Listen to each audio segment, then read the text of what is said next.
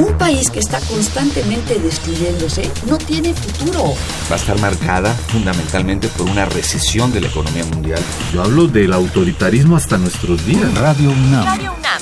Y la Facultad de Ciencias Políticas y Sociales presentan Tiempo de análisis. Me parece que tienen que darnos ya respuestas concretas. No se puede echar a andar la reforma electoral tal y como está planteada. Tenemos que seguir luchando por defender la libertad de expresión. Un espacio radiofónico donde con tu voz construyes el debate. Tiempo de análisis. Tiempo de análisis.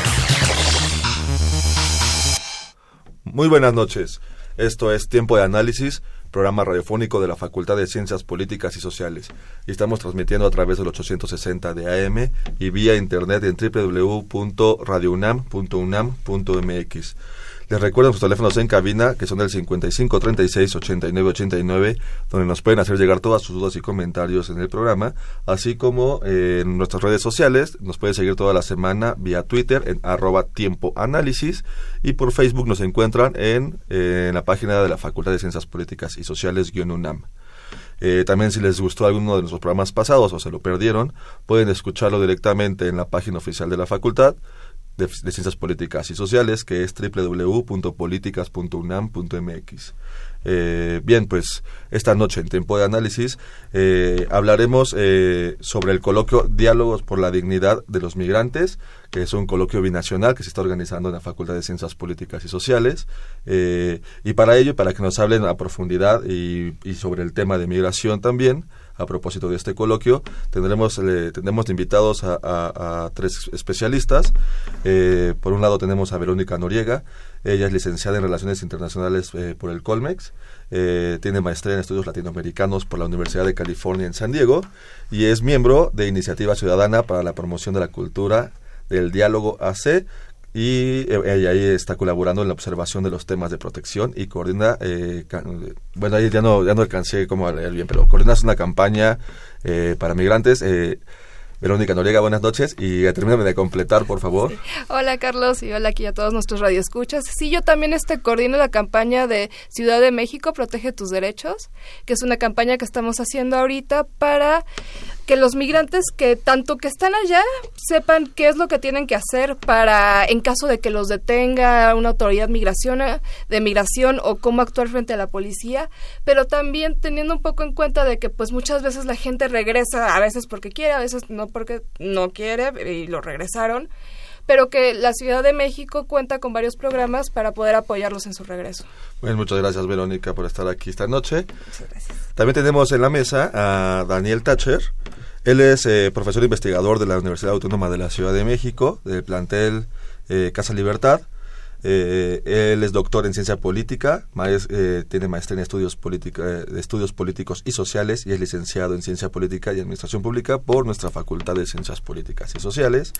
Es especialista en temas de voto de los mexicanos residentes en el extranjero, elecciones e instituciones electorales, ¿cierto? derecho electoral, más que nada, inmigración y también es miembro de Iniciativa Ciudadana para la Promoción de la Cultura del Diálogo.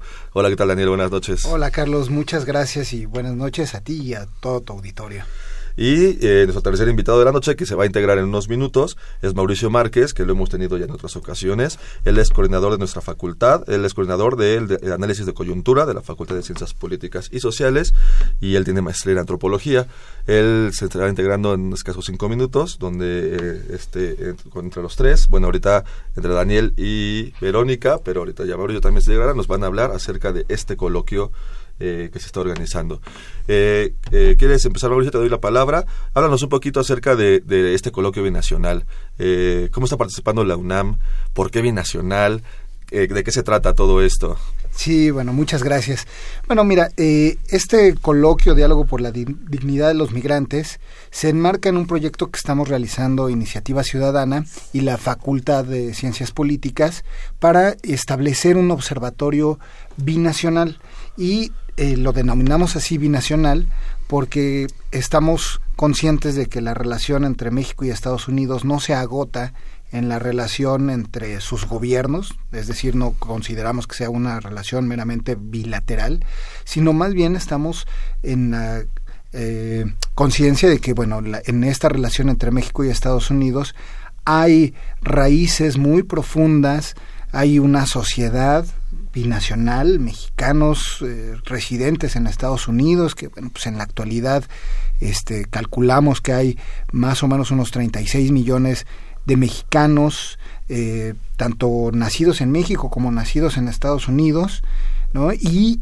en el caso de, de México, pues es el principal lugar donde radican los eh, estadounidenses que se encuentran fuera de su territorio, pues el principal lugar de residencia es México y eso hace que la relación entre estas dos sociedades sea muy estrecha, que, ¿no? que trascienda los gobiernos en lo social, en lo económico, por supuesto en lo cultural, y con esta conciencia de ser una relación binacional, pues es que estamos planteando crear un observatorio que se enfoque a darle seguimiento, pues en primer lugar a la relación migratoria, que es una relación muy estrecha y que pasa por todas las dimensiones de la migración, la salida, la llegada, el tránsito, el retorno, incluso el refugio y el asilo.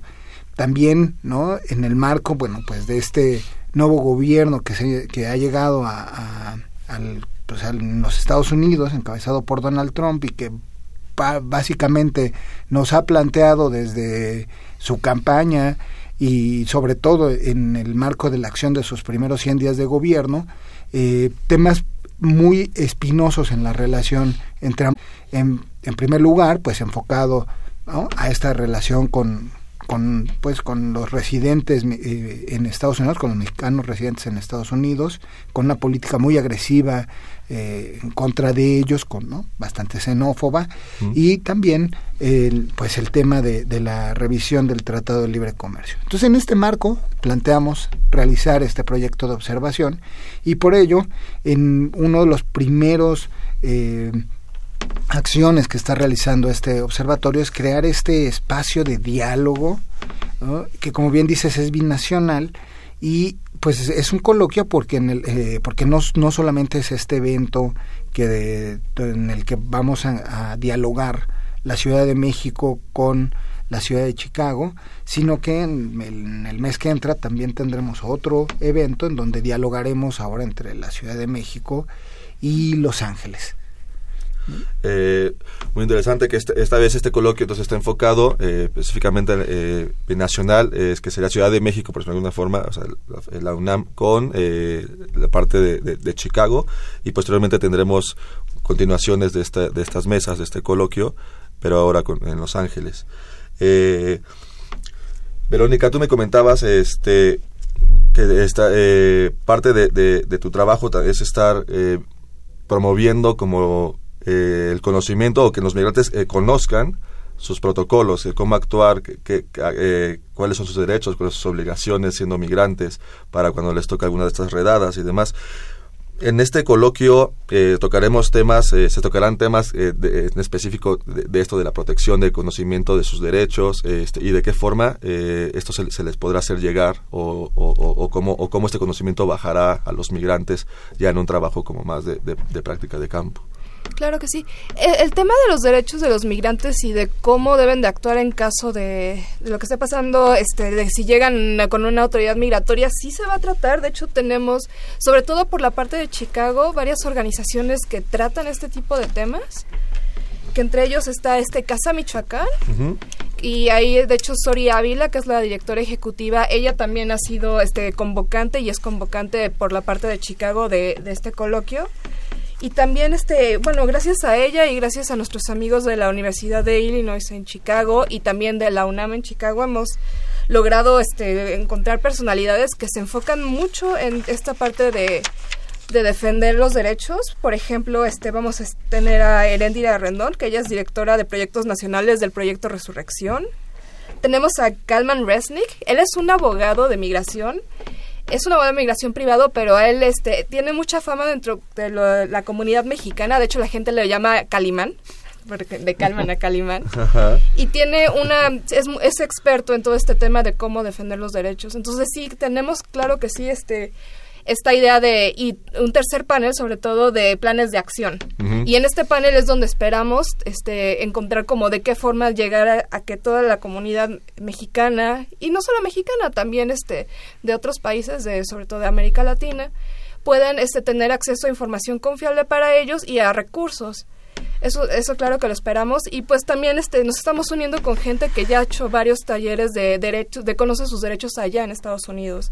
Entonces, pues es, esta es la idea, de hecho, poder ligar este, a gente que ya está haciendo ese tipo de trabajo allá en Estados Unidos con gente aquí en México que quiere ayudar de, esta manera, de ya sea ligando este tipo de información y pasándosela a sus familiares allá en Estados Unidos, o que también se enteren qué pasa en un retorno. Claro. esa es nuestra idea. Y además, bueno, muy interesante que eh, pues todo, todo está en el marco de, del ámbito académico, que, nunca sea de más, eh, y más en las ciencias sociales, estos temas son muy importantes de, no solo no queda dejar de lado, sino fortalecer, y más en estos, en estos tiempos con este, en estas... Eh, pues estas medidas tan tan endurecidas que, que, Donald Trump está está aplicando. Y bueno ya tenemos en la mesa a Mauricio Márquez. ¿qué tal Mauricio buenas noches. Qué tal Carlos cómo estás bien muchas gracias. Cómo están disculpen la tardanza. Mira pues comentaba rápidamente eh, de la ciudad. sí así es el tráfico de la Ciudad de México y un poquito el trabajo de la universidad que, que nunca nunca se detiene eh, pues ya nos comentaban un poquito acerca de cómo de cómo se, se, gestionó un poquito, bueno, el, coloquio, cómo se empezó a, formar. Hablas un poquito más también de, de, cómo fue la, planeación, quiénes son nuestros invitados. Eh, ya nos comentaron un poquito de que esta primera parte es México-Chicago, pero tendremos la continuación México-Los Ángeles. Este, profundízanos un poquito más sobre el tema, Mauricio. Sí, eh, claro que sí. Pues este, mucho gusto de estar ahorita con ustedes y otra vez una disculpa. bueno, realmente esta es una iniciativa que surge a partir de una inquietud de la facultad y de la y de iniciativa ciudadana por parte de México este eh, la, la, directora Angélica Cuellar cuando tienen una primera reunión con los de iniciativa ciudadana este se le, se le ocurre, junto con la iniciativa por parte de ellos de hacer unos coloquios, de iniciar un diálogo más profundo que incluso se convierta eventualmente en un observatorio binacional, que eh, a partir incluso de este coloquio, que sería como la primera acción que se está realizando, eh, eh, se estaría, digamos, iniciando los trabajos de un observatorio. La organización, pues ha sido, la verdad es que yo le quiero reconocer aquí a Vero, que ha sido el enlace eh, que ha estado jalando los hilos de todos los, los, integrantes, puesto que somos muchas organizaciones, muchas personas.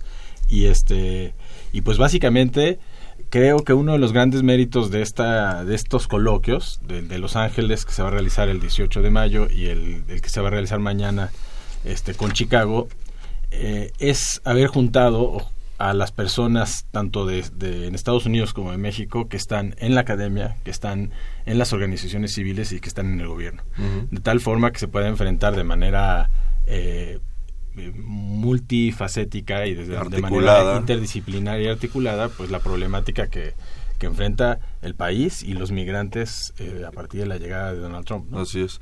Bueno, y como comentábamos, este pues ya ya eh, ya se ya se este ya se deportó al primer Dreamer. Eh, acaba de, hace unos días me parece hace un par de días eh, firmó un nuevo decreto donde se endurece la visa de trabajo. O sea, al final a los migrantes en Estados Unidos sean legales o no pues les está tocando un ambiente bastante bastante duro más allá de, de, en la práctica de que se estén llevando este o no más más redadas pero por lo menos el ambiente xenofóbico está bastante encendido en, en la sociedad norteamericana y creo que los nuestros los migrantes mexicanos en particular todo el que tenga como este, este algún algún parentesco latino pues está sufriendo bastante en, la sociedad mexicana y, es muy interesante que estén formándose ese tipo de trabajos desde la academia este y que y que el resultado vaya a ser un observatorio para que sea un trabajo constante y, no se quite el dedo de renglón ¿no? Eh, este Daniel nos comentaba de que al final la relación eh, México-Estados Unidos es muy complicada. No es solo no solo es una relación entre gobiernos, es una relación cultural, o sea, eh, pues, el que ha estado, los que hemos podido estar en algún momento en la frontera, sabemos que ya está diluido la cultura, es, es, una sola, lo único que divide son, son garitas, pero las personas, la cultura de un lado, del otro, San Diego, de este lado, eh, es prácticamente ya, ya está muy homogeneizada. Eh, ¿Cómo, cómo, cómo cómo poder integrar también eh, para estos trabajos a toda esta gran comunidad que también tienen algo que decir. Eh, en, el coloquio va a haber eh, un streaming, se va a, va a haber transmisión en vivo con Chicago y allá tendremos a personalidades también que son de, este, de bueno, actores sociales en Chicago que tienen que ver con la migración. Cuéntenos un poquito más, no sé, Mauricio, Daniel. Pues Sí, mira, si quieren... Eh, la, la, idea es eh, tener conectados en tres paneles dos mesas simultáneas de trabajo.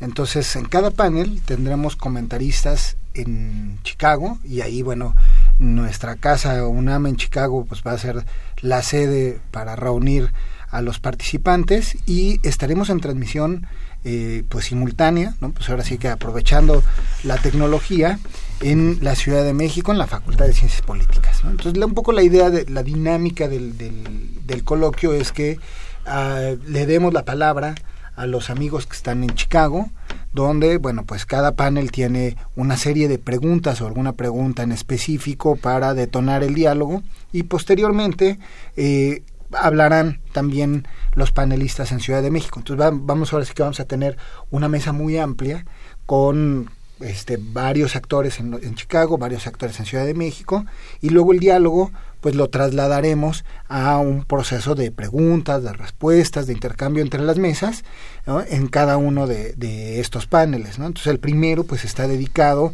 a la participación de funcionarios públicos binacionales. Y bueno, pues ya Vero adelantaba algunos nombres, pero bueno, a mí me gustaría hacer todavía más énfasis en algunos. Por ejemplo, tendremos la, la presencia de Jesús García.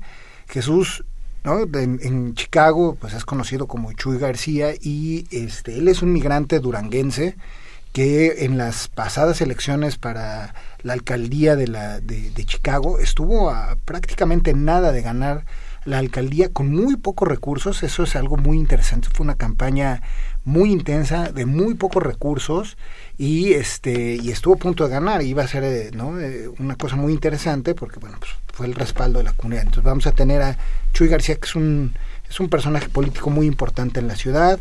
Nos va a acompañar también concejales de la ciudad, que es que este, el caso de Carlos Ramírez, y por supuesto tendremos también la participación del cónsul general de México en Chicago. Y de este lado, en la Ciudad de México, nos va a acompañar una representación de la Organización Internacional de las Migraciones, Denise Velázquez, que es enlace y coordinadora general de los programas. Y bueno, pues estará también en este lado, por parte de la Secretaría de Relaciones Exteriores, la directora general de vinculación con las organizaciones de la sociedad civil, que es Luz Elena Baño Rivas. Y también nos acompañará gente de la Consejería Jurídica de la Ciudad de México. En, es el primer panel. En el segundo panel va a estar dedicada a sociedad civil y entidades binacionales. Ahí vamos a tener también una, una mesa muy, la verdad, muy interesante. Va a participar Oscar Chacón, que Oscar es un, es un gran amigo de Alianza Américas. Él es el director ejecutivo de, de una red de organizaciones en Estados Unidos, no solamente de mexicanos. Bueno, Oscar ni siquiera es mexicano, él es salvadoreño, ¿no? Y, ahora sí, siempre, él siempre dice que es el, el, mexicano, el salvadoreño más mexicano, porque todo el mundo cree que es mexicano, pero bueno, él es salvadoreño y coordina una red de organizaciones latinoamericanas que se llama Alianza Américas y bueno, la verdad su trabajo en materia de promoción de derechos es muy importante va, nos va a acompañar un, una joven, una joven beneficiaria del programa DACA, ¿no? una Dreamer, este, Yaxal sobre, sobre Villa, ¿no? también que nos va a dar esta perspectiva del justo lo que platicabas, ¿no? de, cómo se está viviendo desde, pues, desde los jóvenes. Desde su óptica. Y nos van a acompañar pues los amigos de la, de la Universidad de Illinois en Chicago. En este caso va a estar la directora del programa de estudios latinoamericanos, Amalia Payares. Y de este lado, bueno, pues también el lujo de contar con el doctor José Luis Orozco, ¿no? Este, pues aquí, este, pues casi emérito, ¿no? Eminente profesor de la facultad, Va a estar Laura Velázquez, una joven investigadora de la Facultad de Economía. Fabián Bienet, del, Instituto de Estudios de Divulgación sobre Migración. Y María Elena Rivera, del Centro Nicolaita de la Universidad Michoacana, ¿no? También para darnos este enfoque. Y en el tercer panel, el último, va a estar dedicado a tratar de eh, hacer conclusiones y enfocar los planes de acción. Y en el caso de, de Chicago, pues va a estar Erendida Rendón, que ya decía este Vero, ya nos adelantaba, Rosy Carrasco, de la Organización contra las Deportaciones, este, la directora de, del proyecto Acción en los Suburbios, Moni Ruiz Velasco, y por supuesto este eh, connotadísimo abogado Kalman Resnick, ¿no? Que este bueno, el, este este dato de que está, está tan arraigado en la comunidad mexicana que este la comunidad lo, lo le llama Calimán, ¿no? y es un es un, es un es un es un tipo este es un experto de ciudadanía y migración muy muy muy impresionante. La verdad es que eh, su currículum rebasa mucho lo que podamos decir en la mesa. Y acá pues tendremos también el lujo de contar pues este en primer lugar con el doctor Peña, ¿no? que es ahí este nuestro coordinador de especialidades en la facultad, el doctor Carlos Heredia, ¿no? del CIDE, también un gran especialista, y por parte de la Secretaría de Desarrollo Rural, que es la que Equidad para las Comunidades, que es la que se encarga de los temas migratorios, va a estar Rubén Fuentes, que es el director de atención a, migrantes. Entonces ese va a ser el, el gran panel así, binacional, en ese diálogo entre dos ciudades. Y bueno, pues finalmente solo para cerrar y e invitar a tu, a tu audiencia a que nos acompañe, eh, pues es que mucho de lo que buscamos es rescatar también el papel que juegan las ciudades en este contexto, especialmente Chicago, que se ha distinguido por ser una ciudad santuario, ¿no? es decir, una ciudad que ofrece, eh, digamos, eh, la acogida a refugiados, a migrantes, eh, quitando trabas administrativas para que la gente pueda ejercer derechos, particularmente derechos sociales, acceso a programas sociales, sin este sin que medie de por medio documentación este, de, residencia o de otro tipo, ¿no? Es una ciudad muy acogedora en ese sentido. quienes quienes están en, Chicago, quienes conocen Chicago, pues saben que es una ciudad muy multicultural y en ese sentido el papel que juega Chicago pues es muy importante y eso es parte de lo que queremos rescatar también en este diálogo.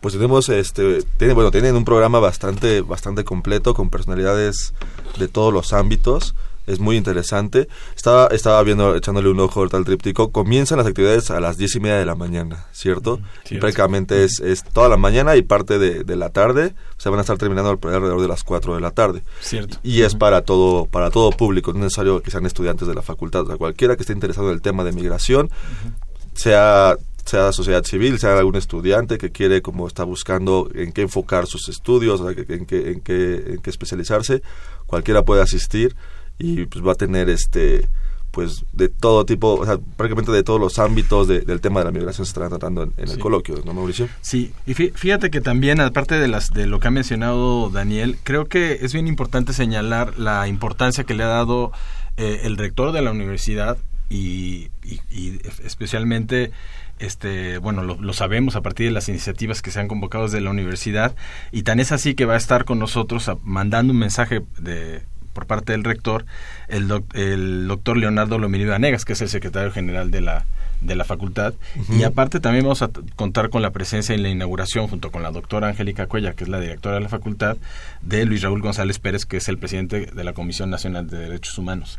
Creo que esto eh, y si nosotros nos podemos saber los cómo se ha dividido la, los paneles, que es un panel que está más dedicado a, qué es lo que están haciendo los funcionarios en Estados Unidos y qué es lo que están haciendo acá, las perspectivas desde los funcionarios binacionales, las perspectivas académicas con una persona como el doctor Orozco, que es una eminencia en las relaciones México-Estados Unidos, que es una de las personas que en México que más conoce, creo, eh, la cómo es Estados Unidos, que se ha dedicado, ha dedicado su vida académica a estudiar Estados Unidos, que ha estado allá, que incluso dirigió un programa en, en San Antonio, eh, y que nos puede dar una, una visión muy amplia de eh, cuál es la viabilidad, de cuáles, las, cuáles son los significados que puede llegar a tener eh, en Estados Unidos algunas iniciativas como las de las que están tratando de, impulsar el gobierno de Trump. ¿no? Creo que es evidente que los migrantes se han convertido en el chivo expiatorio y bueno, para todos es este también muy claro la, el peligro que entraña cuando un gobierno, en este caso un gobierno populista y de derecha, está eh, apuntando sus cañones en un chivo expiatorio que es una población en específico. ¿no? Entonces creo que también este, este foro que, y, el, nombre lo dice por la dignidad de los migrantes, está haciendo un énfasis en la importancia de defender la dignidad y la integridad de aquellas personas que desgraciadamente tuvieron que salir del país en condiciones este, adversas que no decidieron en, en, de, de motu propio a la mayoría de las veces salir, sino que se vieron forzados a, a ser expulsados y ahora otra vez en una doble injusticia se ven sometidos a un ataque de por sí con todas las dificultades que ellos han tenido para irse incorporando a la vida a la vida de Estados Unidos y la importancia que tienen para la vida económica, social y política de Estados Unidos. Entonces yo creo que esto eh, el hecho de que se esté dividiendo en esta en los paneles de esta manera de poder entender mejor el fenómeno y también al final no nada más quedarse en el análisis y en la retórica, sino tratar de llegar a acuerdos eh, para implementar planes de acción. ¿no? Sí, nos comentaba un poquito, Verónica, al principio del programa, cómo, cómo es eh, un poco la idea de aterrizar todas estas mesas de trabajo en, en, acciones, ¿no? en, en, las prácticas, de, generando manuales, eh, generando talleres y demás. Pero bueno, ahorita que este Verónica, ya que Mauricio te acusó de que tú eres la que una de las culpables de haber gestionado y de haber articulado este este este coloquio, eh, coméntanos cuáles fueron los, los, los, problemas con los que te confrontaste, con, con los que tuviste que luchar, y más siendo un foro binacional, y más siendo estos temas en estas épocas. Y bueno, y perdón, perdón que te, interrumpa, y además de los obstáculos, bueno, ¿cuáles fueron las, eh, cuáles puertas se te abrieron, bueno, rápidamente para poder organizar bien quiénes fueron las instituciones que sí dijeron yo luego luego le entro y quienes dijeron híjole no no estos temas no este bueno pues este empezamos por lo bueno ¿qué les parece este creo que siempre hubo mucha disposición de hecho este lo platicábamos este desde un inicio de que al menos todas nuestras contrapartes de Chicago se pusieron las pilas desde un inicio la gente de UIC al momento dijo, yo tengo contactos con tales y tales personas, yo te los consigo, no hay ningún problema. Este, también este, el director de la UNAM Chicago, Javier, el doctor Javier Laguna, también este, fue de hecho quien consiguió a Kalman Resnick aquí con nosotros. Entonces, han sido unos, este, ha sido la verdad un gusto trabajar con todos ellos. Por ejemplo, este, Sori Ávila también, ella es una persona que, pues, ella, este, también, este, es de Michoacán se fue a Chicago y es una persona muy movida que también nos ha ayudado mucho, este, tanto en conseguir gente como en conseguir invitados y siempre ha habido una gran disposición por parte de ellos. La verdad nos, nos gustó mucho porque nosotros sobre todo a, la hora de, ver con los con las gentes de los funcionarios públicos binacionales a la hora de, de ver con los de Chicago, nosotros empezamos invitando a no, de hecho no invitamos a Chuy García, invitamos al, al que le seguía, a la persona que le seguía, y al final fue, y también para el caso de con el Consulado de México, nosotros habíamos invitado al cónsul de protección y, tanto es el interés que, que Chuy García dijo así de no, yo voy. Eh, y, lo mismo pasó con el cónsul general. Entonces, este, pues sí hemos tenido una respuesta muy, muy buena y nos alegra mucho y pues digo, claro que esto se debe a que estamos en una coyuntura donde más que nada se necesita apoyo de todo de todo el tipo de personas este, hacia los migrantes. Y pero además yo creo que siempre ha habido sobre todo este dentro de los consulados siempre ha habido mucho mucho apoyo a a toda la causa migrante y, un compromiso, y un compromiso. siempre de estar eh, viendo por ellos, ¿no? Exactamente, sí. Y Chuy García, pues de hecho él en cuanto a lo de la ciudad de Santuario, él dentro del condado de Cook fue quien se encargó de cabildear que, que Cook que es una ciudad que está cerca de Illinois, se convirtiera en ciudad santuario. Entonces, este, pues sí, es gente que está como muy con muchas ganas de compartir sus experiencias, pero no solo eso, sino también de, de generar este nuevos enlaces con, con otro tipo de personas para ver qué más se puede hacer. Entonces, este, no, la verdad estamos muy contentos. En cuanto a pues, problemas que ha habido, pues este pues, ha habido algunos este sobre todo cuando nos tocó cambio de horario, hay unos... Más bien que son de logística, sí, ha sido más de logística, de... De disponibilidad de las personas y de instituciones, esas eh, siempre están, bueno, te encontraste con las puertas abiertas. Sí, la verdad que sí, la verdad estamos muy agradecidos con todos. Qué bueno, pues vamos a ir a nuestro primer corte de la noche, este, nuestro primer y único corte de la noche, les aviso, este, y regresamos, continuamos con esta plática acerca del coloquio del coloquio Diálogos por la Dignidad de los Migrantes que, se, que sucederá en la Facultad de Ciencias Políticas y Sociales. Vamos a nuestro corte de la noche eh, y, regresamos. tenemos un pequeño problemita, ahorita vamos a ir a la cápsula. Bueno, antes de la cápsula, este, ya, ya está lista. Vamos a nuestra cápsula de la noche y regresamos. La desaparición forzada es una realidad que se vive en nuestro país. De acuerdo con datos oficiales, hasta agosto de 2016 había consignados en el Registro Nacional de Personas No Localizadas y Desaparecidas un total de 24.288 casos. Esto es un aproximado de 12 personas diarias que desaparecen en algún lugar del país. Las causas son principalmente la delincuencia organizada, la corrupción, la censura a periodistas y la impunidad. Este hecho ha afectado principalmente a periodistas, defensores de derechos humanos, mujeres, pueblos indígenas, niños y adolescentes, migrantes y personas con distinta orientación sexual. Existen un gran número de familias que se han visto involucradas en el dolor de la desaparición, viviendo en la incertidumbre, el constante miedo y en la desesperación de no encontrar a un familiar. Eh, nosotros iniciamos desde hace tres años la, búsqueda inmediata de mi papá, desde el Movimiento por la Paz, por Justicia y Dignidad. Eh, posteriormente, eh, iniciamos un proyecto sobre búsqueda, porque pues los familiares ya estábamos cansados de hacer búsqueda burocrática en las dependencias de gobierno, donde no pasaban los expedientes de solo estar empolvados y pues creímos que era la mejor forma de tener de alguna manera este, resultados fue que se eh, inicia con el proyecto de la Brigada Nacional de Búsqueda de Personas Desaparecidas.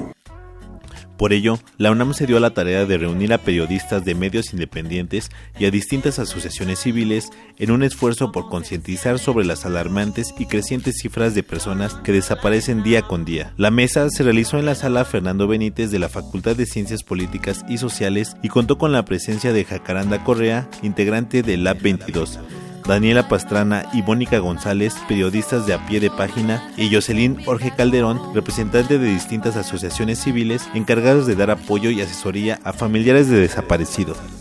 Se inició con un recorrido por la exposición No es normal desaparecer, que se encuentra en distintos puntos de la facultad. Posteriormente, la mesa se abrió con una proyección de documentales donde se retrata la lucha que día con día realizan pueblos y comunidades para frenar el avance de la delincuencia organizada. Por último, se llevó a cabo la charla, donde los ponentes dieron pie a la discusión y reflexión de la dura realidad que se vive en un país plagado por la impunidad, la delincuencia, la censura, las ejecuciones, la tortura y la incompetencia de las autoridades. Todo lo que ha pasado con el uso de las imágenes de la guerra, de las víctimas, de, de una situación en la que no estamos anteponiendo la mayoría de los medios informativos, eh, digamos que la protección a las víctimas de todo esto, tampoco un respeto justamente por todo lo que está ocurriendo y entonces se exponen a los descabezados, muertos, etcétera, como si fuera, lo decía yo hace un rato, o sea, un producto de un supermercado, porque hay una competencia feroz, ¿no? Eh, tenemos que empezar a, poner una doble, subrayar, poner doble raya sobre este tipo de palabras que se van volviendo parte de nuestra cotidianidad en el lenguaje, ¿no? Eh, desaparecer, eh, asesinato, ejecución, ¿no?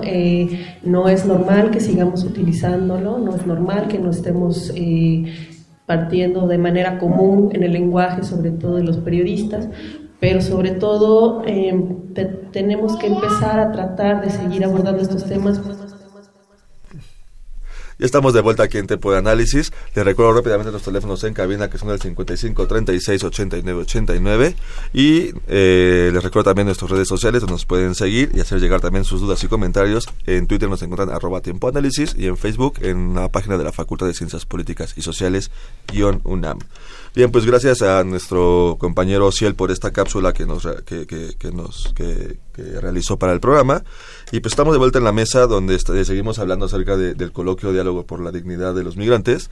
Eh, y le recuerdo rápidamente a nuestros invitados de la mesa, que son eh, Verónica Noriega, eh, Daniel Thatcher y Mauricio Márquez, que ellos se encuentran aquí hablándonos acerca de, este coloquio y un poco también del tema de migración, que, que bueno, cada semana salen más noticias y más noticias sobre ese tema eh, debido a, a, todo este a, todo este tema de Donald Trump y sus y sus políticas antimigrantes.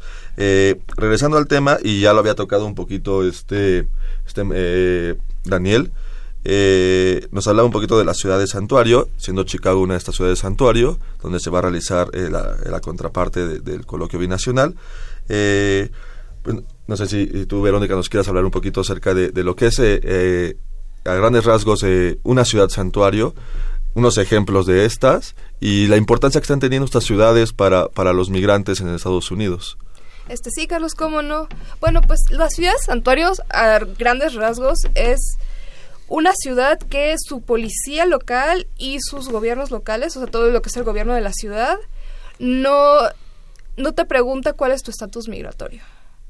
Entonces, ¿qué significa esto? Bueno, pues esto significa que si yo soy una inmigrante indocumentada y supongamos que mi esposo abusó de mí, mi esposo ciudadano, yo puedo ir con la policía sin el miedo de que la policía me vaya a preguntar, bueno, pero ¿y tú de dónde vienes? ¿De dónde naciste?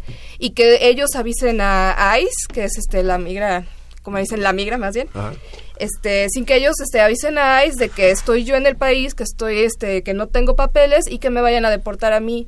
Entonces, esto ayuda mucho a fortalecer los vínculos y a crear un sentido de comunidad en la ciudad porque entonces este, la gente se siente más invitada a, reportar crímenes, a colaborar con la policía y también este en la parte de que son servicios de la ciudad también en muchos casos pueden acceder a varios servicios que da la ciudad que puede ser de hecho este en Chicago y en Los Ángeles hay ya seguros de salud este usualmente son para menores de edad todavía no no los dan siempre para para gente mayor de edad pero bueno pues por ahí se empieza claro.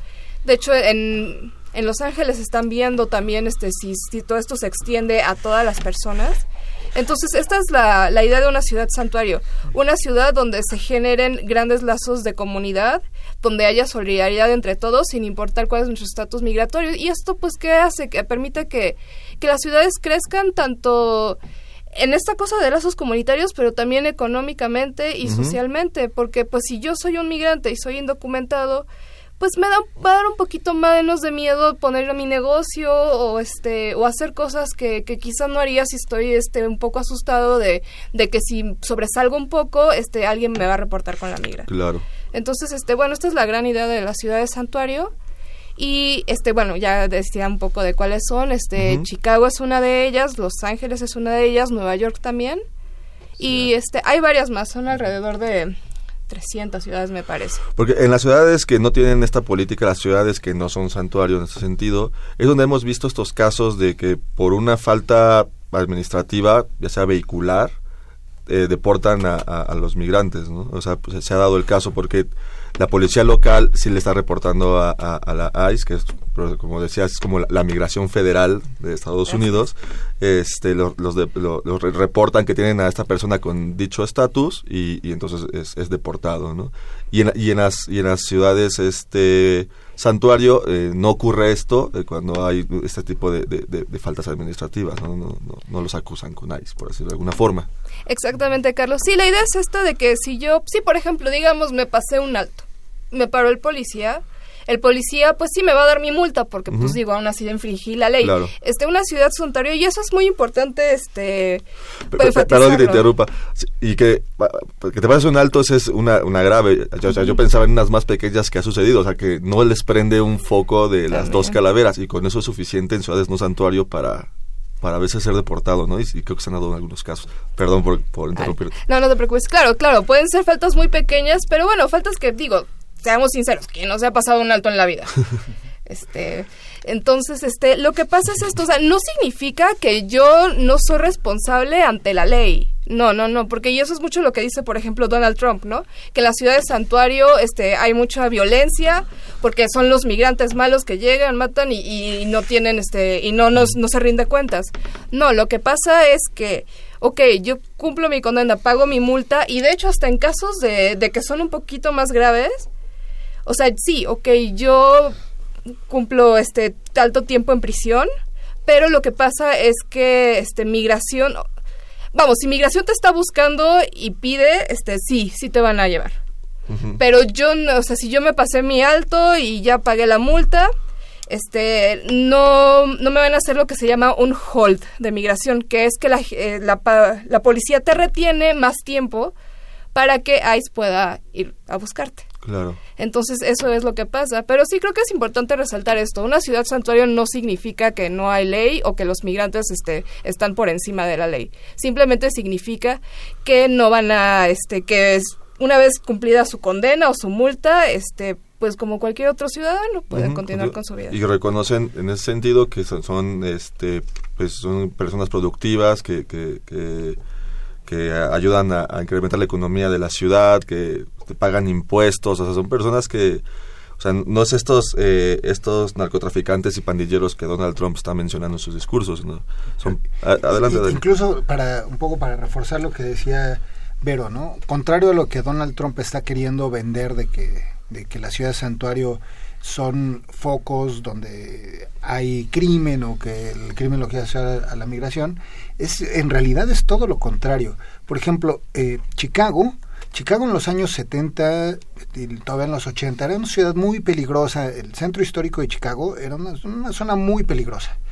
¿Cómo se dio la recuperación este, histórica del espacio público en Chicago? Nueva York es otro ejemplo.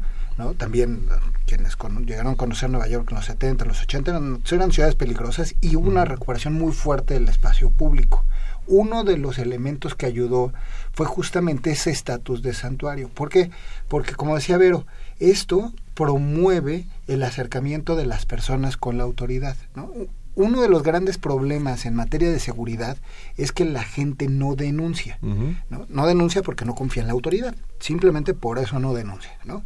Ahora, ¿qué hicieron estas ciudades? Pues al, al retirar, digamos, este asunto de, de asociar eh, cualquier falta con la vinculación con la autoridad migratoria, procuraron justamente eso, que la gente que no tuviera, que no tiene documentos, pueda tenga la certeza de poderse acercar con la autoridad a denunciar crímenes. Claro. Entonces, estas comunidades de migrantes, como ya no tenían como, como obstáculo para acercarse a la, a la autoridad a, la, a, hacer denuncia el tema migratorio, comenzaron a ser más proactivos en la denuncia de crímenes que sucedían en el entorno y eso uh -huh. favoreció mucho para reducir la inseguridad en estas ciudades. Entonces, justo lo contrario de lo que dice Donald Trump es lo que estas ciudades lograron a partir de generar confianza. Entonces, si se rompe la confianza con la autoridad, otra vez regresamos a las personas a las sombras y eso promueve, pues, por ejemplo, ¿no? El, la, la, inseguridad que fue algo que privó por mucho tiempo Chicago, Nueva York, que son hoy ciudades santuario uh -huh. y que en buena medida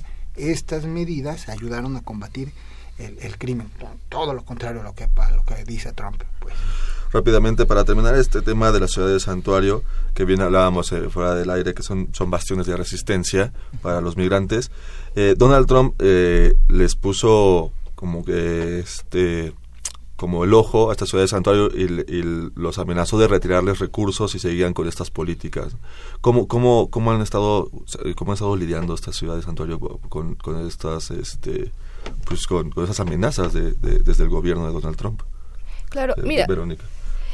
Sí hay cierta preocupación de los gobiernos de que se les vayan a retirar estos fondos, pero este usualmente o bueno, no tanto del bueno, sí, por parte del gobierno, pero indirectamente yo he ido de otras organizaciones promigrantes que ven que aunque sí se puede retirar el dinero, no se puede retirar el dinero de todo.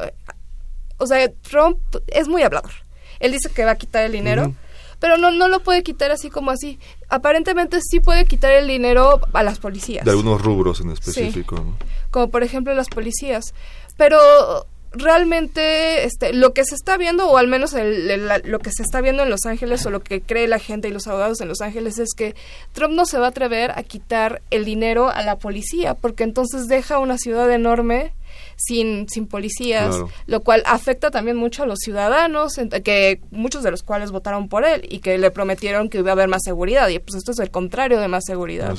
Entonces, este pues claro que hay cautela porque pues uno nunca sabe qué puede pasar, pero este sí se tiene la idea de que pues probablemente algo así tan tan fuerte como quitar los fondos este no no va a pasar. Que, me que se mantenga solo que solo es discurso propagandístico y pues no que no vaya a suceder en la realidad. Dime Mauricio. y, no, y, yo creo que una de las cosas muy importantes es que se está viendo a través del, del poder judicial de la ciudad de Ontario los límites que la, que la democracia y los sistemas de, de check and balances que tienen Estados Unidos han estado funcionando. Y creo que las ciudades pues ya cuando el, el, el mayor de Seattle dijo no le vamos a hacer caso, le indicó de manera directa a los policías de su ciudad que no le iban a hacer caso a las, a las medidas de Donald Trump, eh, se pone en marcha una, una serie de, medidas de contrapeso a través de las cuales las ciudades están haciendo frente a lo que ellos consideran desde, y creo que es bien interesante ver cómo estas ciudades prácticamente están en los, o en la costa oeste o en la costa este,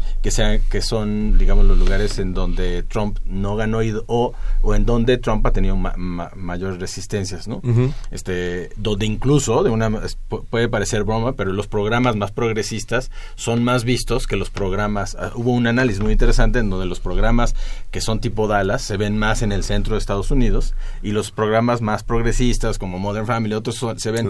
Y eso podría parecer una tontería, pero no, porque estos programas o esta, esta cultura popular demuestra más la integración. Incluso hay algunas series que ya muestran a mexicanos como este, directamente en la vida de, de, Chicago o en la vida de, esta, de, de Nueva York. ¿no? Eh, a mí me parece que en este, en este sentido las ciudades eh, como Chicago, como Los Ángeles, como Nueva York, como Seattle, eh, están jugando un papel importantísimo como un contrapeso frente a las medidas de, Donald Trump, ¿no? Y, por otra parte creo, y, ahorita quisiera mencionar una, una cosa que acaba de, aparecer antes de las vacaciones en un memorándum de Trump, en donde dice en el memorándum, eh, entre comillas, o sea, literalmente dice renovar el compromiso para la persecución criminal de la inmigración. Y creo que es justo uno de los problemas de, de, la política de Donald Trump no es tanto el hecho de que haya deportaciones. Mucha gente ha dicho hubo más deportaciones con Obama. Es el tono con el cual las, las deportaciones se están haciendo. Y creo que otro tema muy importante es cuál es el papel ideológico que están jugando los migrantes. Eh, en el discurso de Donald Trump. Eh, eh, el, maestro, el doctor Orozco, justo mencionaba de manera muy puntual cuando estuvimos en la plática para invitarlo al, al coloquio, de la irrealidad, de la inaplicabilidad de las medidas de Donald Trump. Entonces la pregunta que sigue es ¿por qué atacar a los migrantes de esta manera? Y es, evidente que es ideológica, incluso económicamente no sería posible, y eso se ha dicho en distintos foros. y la cuestión que está en el título de la dignidad de los migrantes, porque justo cuando se, se tacha a los inmigrantes, no como personas que han ido a buscar una mejor vida en condiciones sumamente adversas, sino como, como personas que son criminales, por el solo hecho de ser inmigrantes, se está cayendo en una xenofobia y se está cayendo en una, en una política verdaderamente peligrosa que puede justificar otra serie de, medidas que tal vez habría que cuestionarse cuál es el fondo, el fondo del asunto, ¿no? Bueno, y, como lo mencionas, el discurso de Donald Trump ha, destapado este, y ha legitimado discursos xenofóbicos eh, a, nivel de piso, a nivel de cancha, por decirlo de alguna forma, y lo hemos visto en redes sociales, eh, gente latina atacada en las filas de los, eh, de los diversos este, comercios por... por Sí, gente que ha perdido la tranquilidad en su vida cotidiana. Que de por sí no, estaban muy tranquilos, pues, siempre, siempre viviendo con el temor de ser deportados y ahora, este, bueno, y con el temor de ser acusados, porque también ha sucedido que los acusan en sus trabajos de que es indocumentado, y ahora, bueno, con un discurso legítimo de xenofobia directamente del presidente, pues bueno, están, están pasando unas, unas épocas muy duras, este, pero bueno, nos quedan escasos eh, ocho minutos, siete minutos, eh, Háblenos rápidamente eh, del trabajo del observatorio. Eh, ya, nos, ya nos hablaron un poquito de eso. Eh, es el, el, observatorio, el observatorio va a ser el resultado del coloquio y va a ser como la mesa permanente de trabajo, ¿no? Este, más allá de más, más bien a partir de la iniciativa de los de los coloquios fue que en particular la directora de la facultad y en, conversación con Iniciativa Ciudadana, decían, bueno, hay, que, hay que llevar esto más allá, no hay que dejarlo nada más en los coloquios, por, por, más importantes que sean.